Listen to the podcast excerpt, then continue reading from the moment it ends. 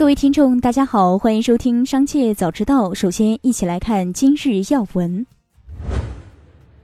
一月十二日，河南省许昌市公安局通报，经公安机关调查，郑州金域临床检验中心有限公司区域负责人张某东违反《传染病防治法》的规定，实施引起新型冠状病毒感染肺炎传播或者有传播严重危险的行为，涉嫌刑事犯罪，被立案侦查，并采取强制措施。目前，该案正在进一步办理中。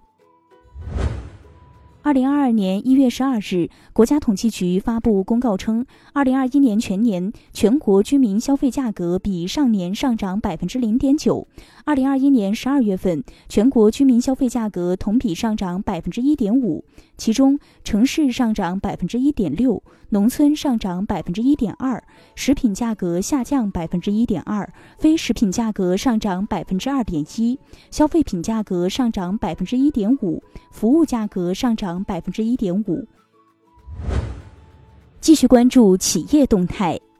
一九九六年，八十一岁的马铁生不幸溺亡，家属找到了一张一九五三年在中国人民保险公司投保两百万元的巨额保单，遂持六十八年前保单索赔。对方以保单过期、非原公司等理由拒绝，并提出以一万元回收保单作为股东收藏。中国人寿保险副经理表示。原承保公司已改制分家。一九五五年，人民银行开始新旧人民币兑换，当时一元新人民币兑换一万旧人民币，所以当时两百万，如今约值两百元。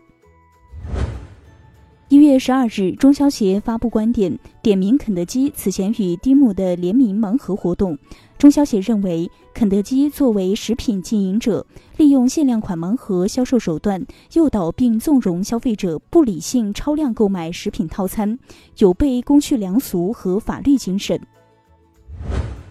一月十二日，据恒驰官方微博消息，恒驰五首车比原计划提前十二天在天津工厂下线。一月十二日，一则消息在朋友圈刷屏。绿城集团创始人宋卫平表示，入职绿城一年的女员工，未来十年之内生出双胞胎，教育费用由公司承担。公开资料显示，宋卫平为绿城集团创始人之一。目前，宋卫平已卸任绿城董事会联席主席职务。截至二零二一年年末，包括许家印家族、杨惠妍家族、孙宏斌家族、吴亚军家族、许荣茂家族在内的五大家族持有的上市房企市值，较二零二一年年初一口气跌去近三千亿港元，较持有总市值的历史高位二零一七年年末时，则跌去逾三千四百亿港元。为响应西安促进复工复产要求，美团外卖表示，对因疫情影响导致无法营业的优质外卖商户提供至少一个月的歇业保护期。对于骑手，将投入超五百万元配送补贴，用于发放疫情地区骑手每单额外补贴，因疫情无法外出的全职骑手定期安居补贴，并且免除所有违规扣罚，确保疫情时期配送服务供应稳定。近日，在中海油2022年战略展望会议上，中海油 CEO 徐可强表示，美国制裁影响公司股东结构。中海油原股东结构中，欧美股东占百分之七十以上，这部分股东基本都要完成出清，大部分已被亚洲或者国内的股东购买。同时，由于股价大幅度波动。中海油记回 A 修复股价，从中海油的经营表现和资产质量来说，今天的市值表现被严重低估。徐可强说，中海油将推出一系列举措以修复股价。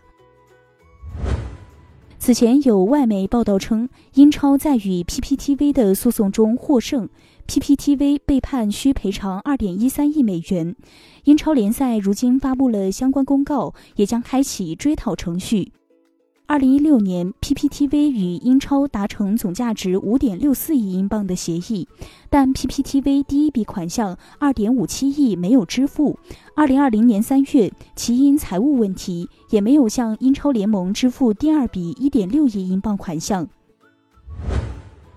种植牙集采来了，牙毛瑟瑟发抖。日前，国务院常务会议明确提到，要逐步扩大高值医用耗材集采覆盖面，特别点名种植牙在国家和省级层面开展集采。此前，受利润增速下降、种植牙集采预期等因素影响，素有“牙毛”之称的通策医疗股价以先跌为敬，自去年高点跌去一半以上，市值缩水超七百亿元。接下来将目光转移到产业纵深领域。据不完全统计，近半月来，已有包括保定、玉林、亳州、昆明、长春、珠海等在内的至少七成公布了涉及购房补贴的相关政策。除了对购房者直接给予现金补贴外，部分城市还以购房契税形式给予补贴，且补贴人并不限于人才政策范围。目前发布购房补贴政策的城市多以三四线城市为主，某种程度上反映了三四线城市房地产市场去化压力大等问题。